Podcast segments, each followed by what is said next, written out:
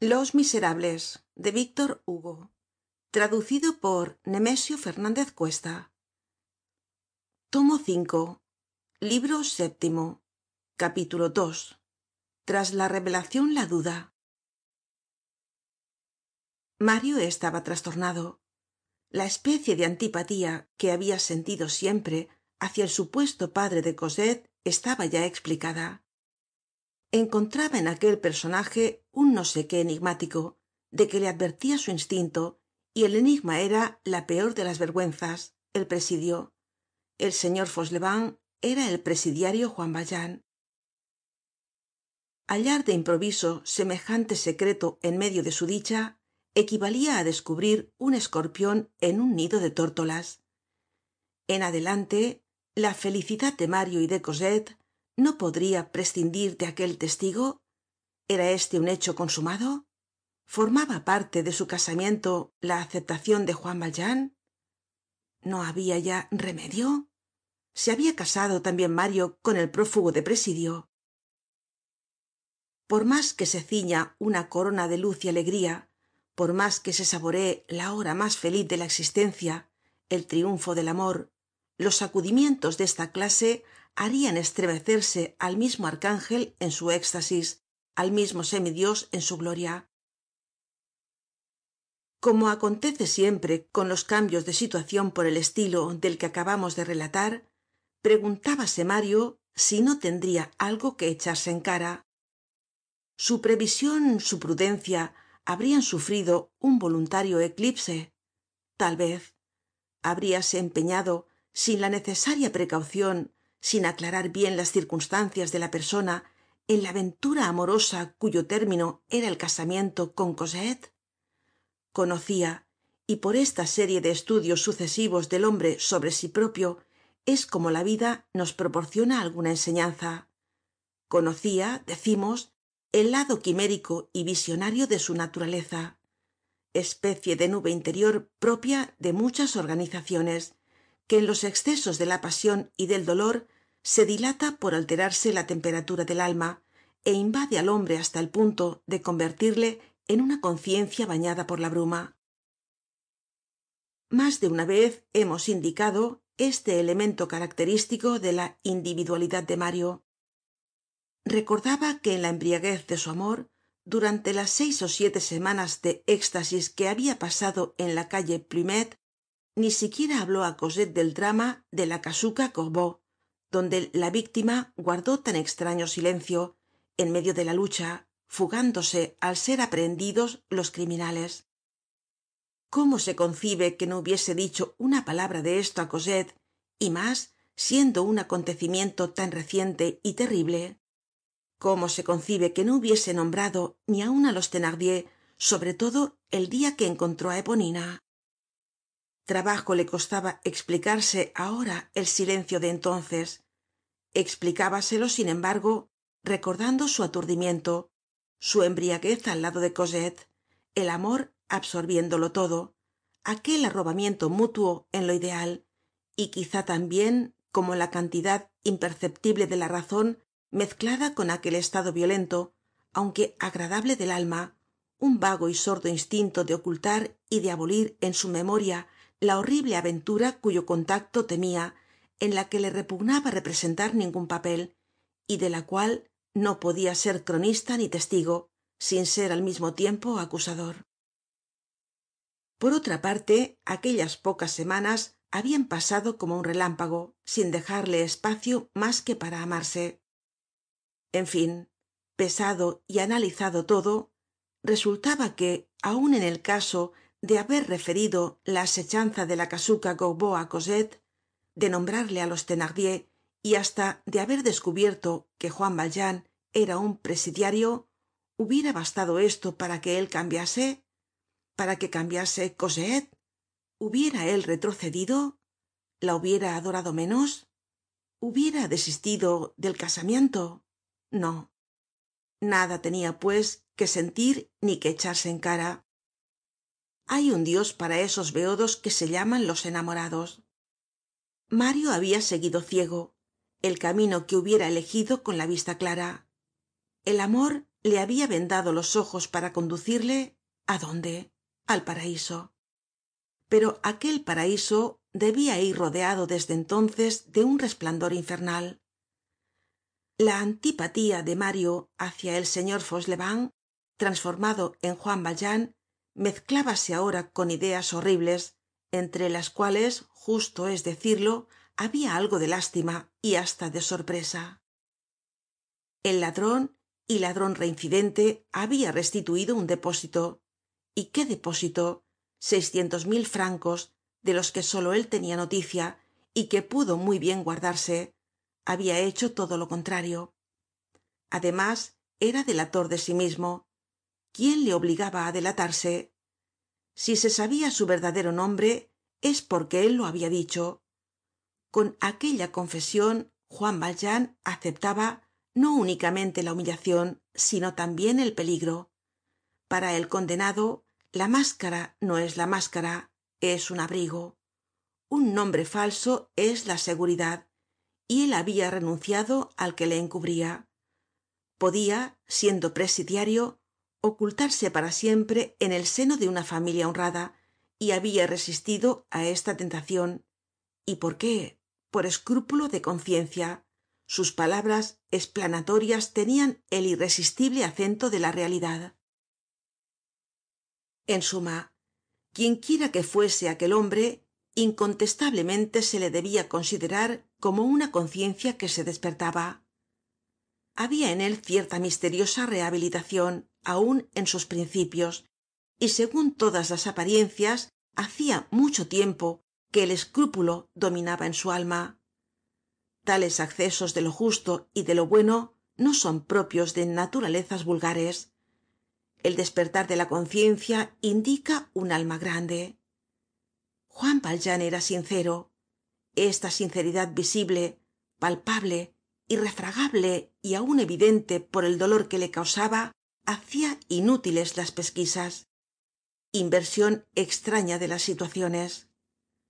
Qué brotaba para mario el señor fauchelevent la desconfianza.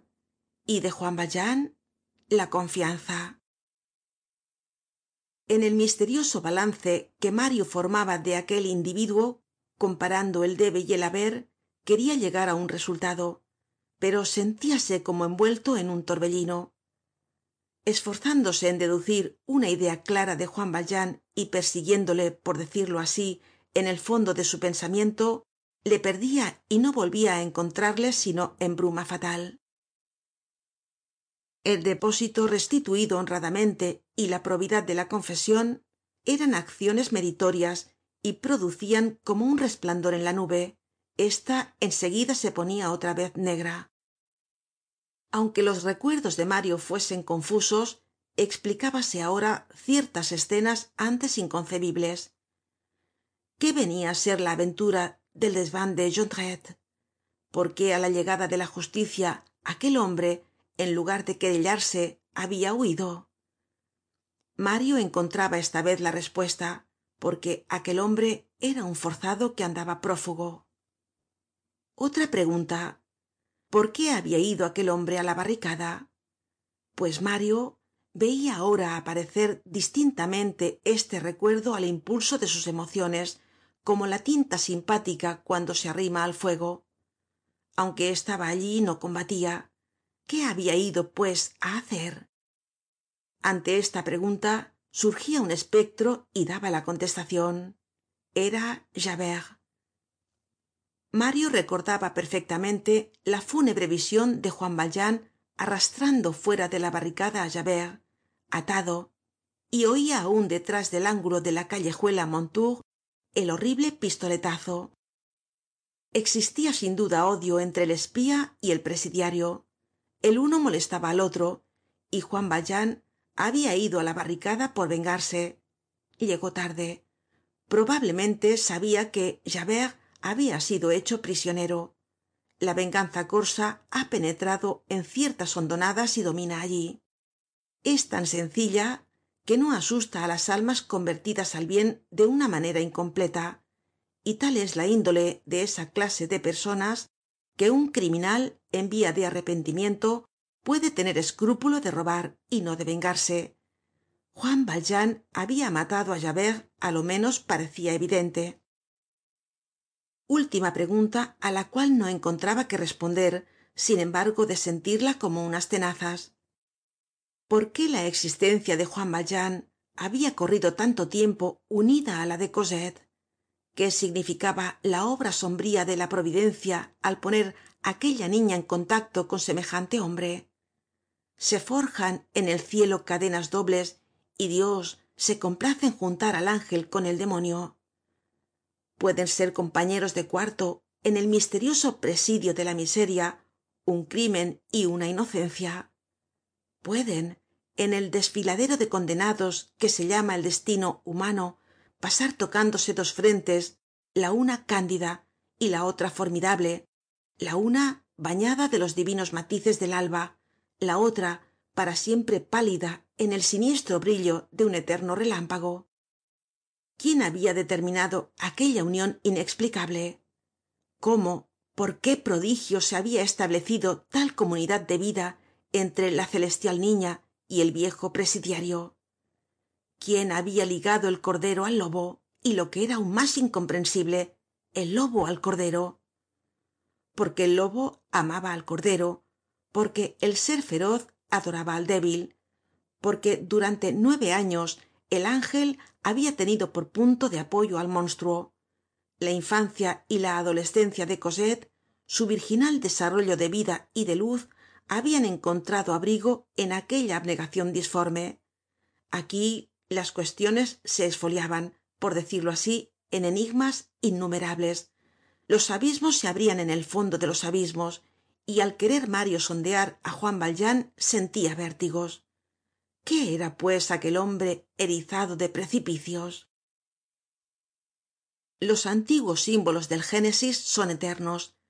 En la sociedad humana tal como hoy existe y hasta el dia en que una claridad mayor la altere habrá siempre dos hombres uno superior y otro subterráneo. Uno caminando hacia el bien abel otro torciéndose hacia el mal cain pero cómo definir aquel cain sensible aquel bandido religiosamente absorto en la adoracion de una virgen velando por ella educándola custodiándola dignificándola y envolviéndola siendo el impuro en pureza.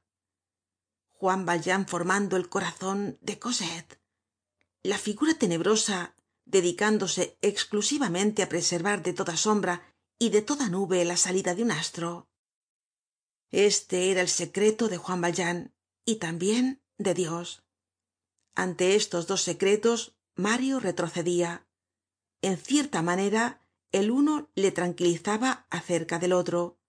La providencia en aquella aventura era tan visible como juan valjean.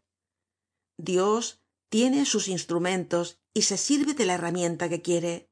No es responsable ante el hombre conocemos nosotros las misteriosas vías de la providencia juan valjean habia trabajado en la perfeccion de cosette contribuyendo un poco á formar su alma. Esto era incontestable. Y qué de un obrero horrible habia resultado una obra admirable. Dios hace los milagros como mejor le cuadra.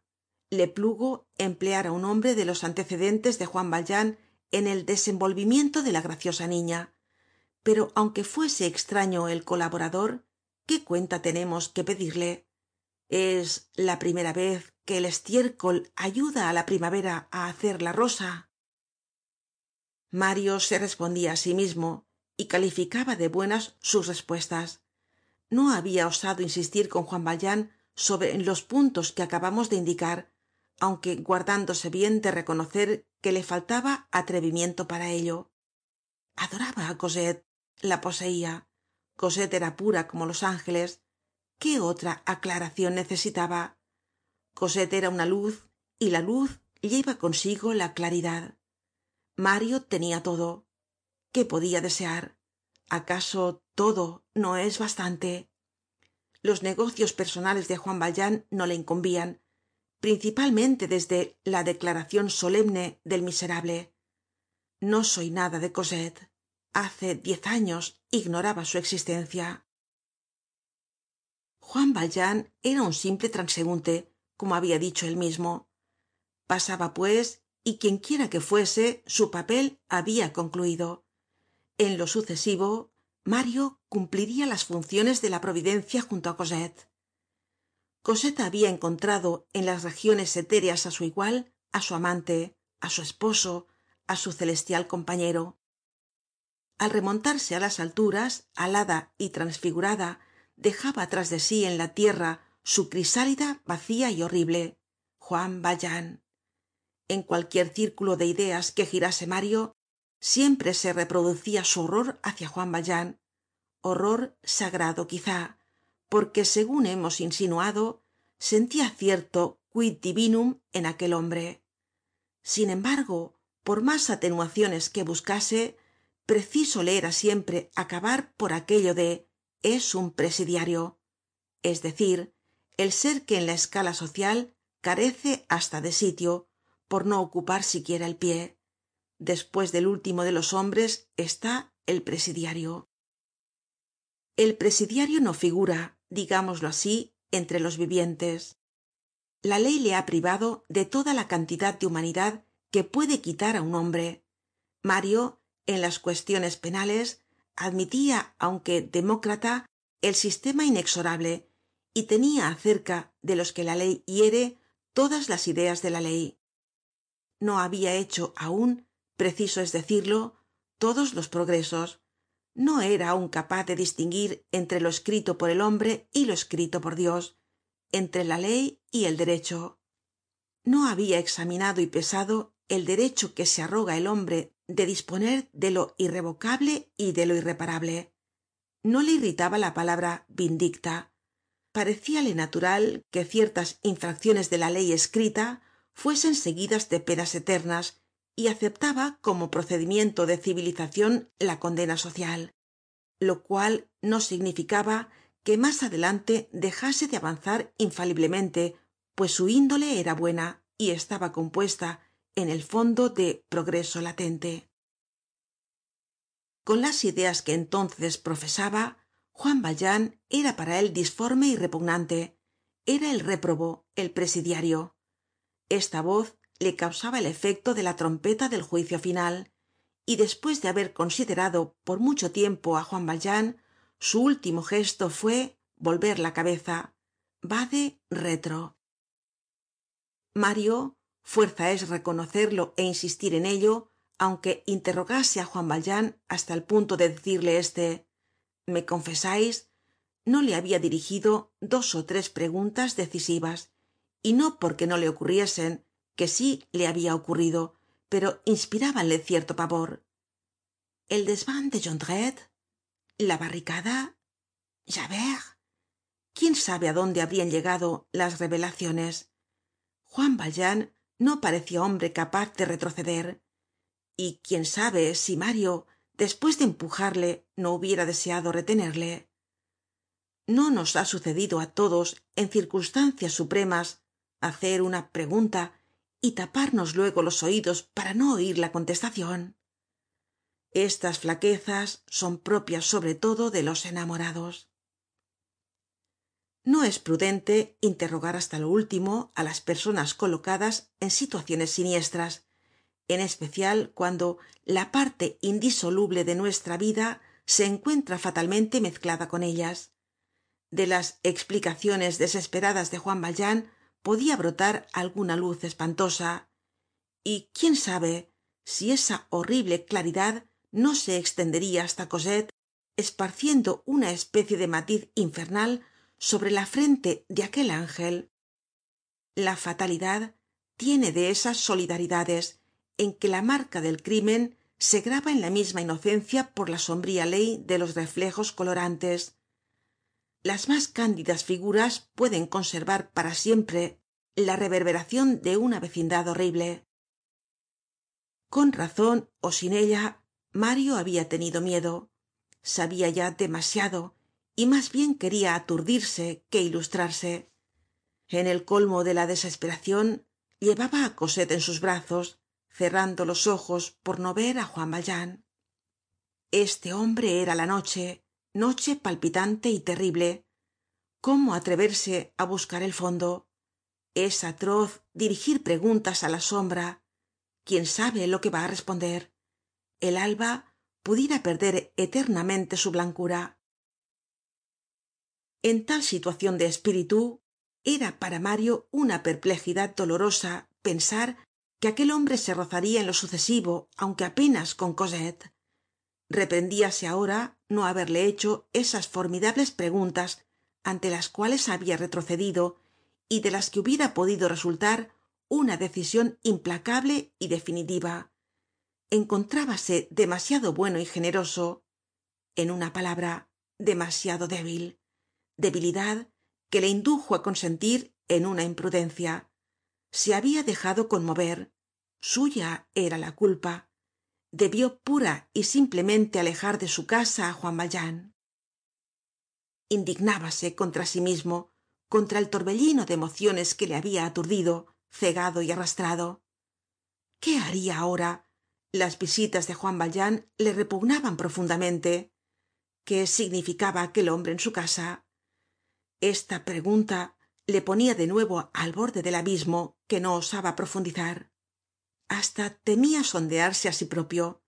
Habia ofrecido en un momento de conmocion de debilidad. Juan valjean contaba con su promesa y es preciso cumplir la palabra que se da aunque se dé y sobre todo si se da á un presidiario. Sin embargo su principal deber era hacia cosette. En suma existia en él una repulsion que lo dominaba todo. Mario resolvia este confuso agrupamiento de ideas en su cerebro pasando de una á otra y sobresaltándole todas.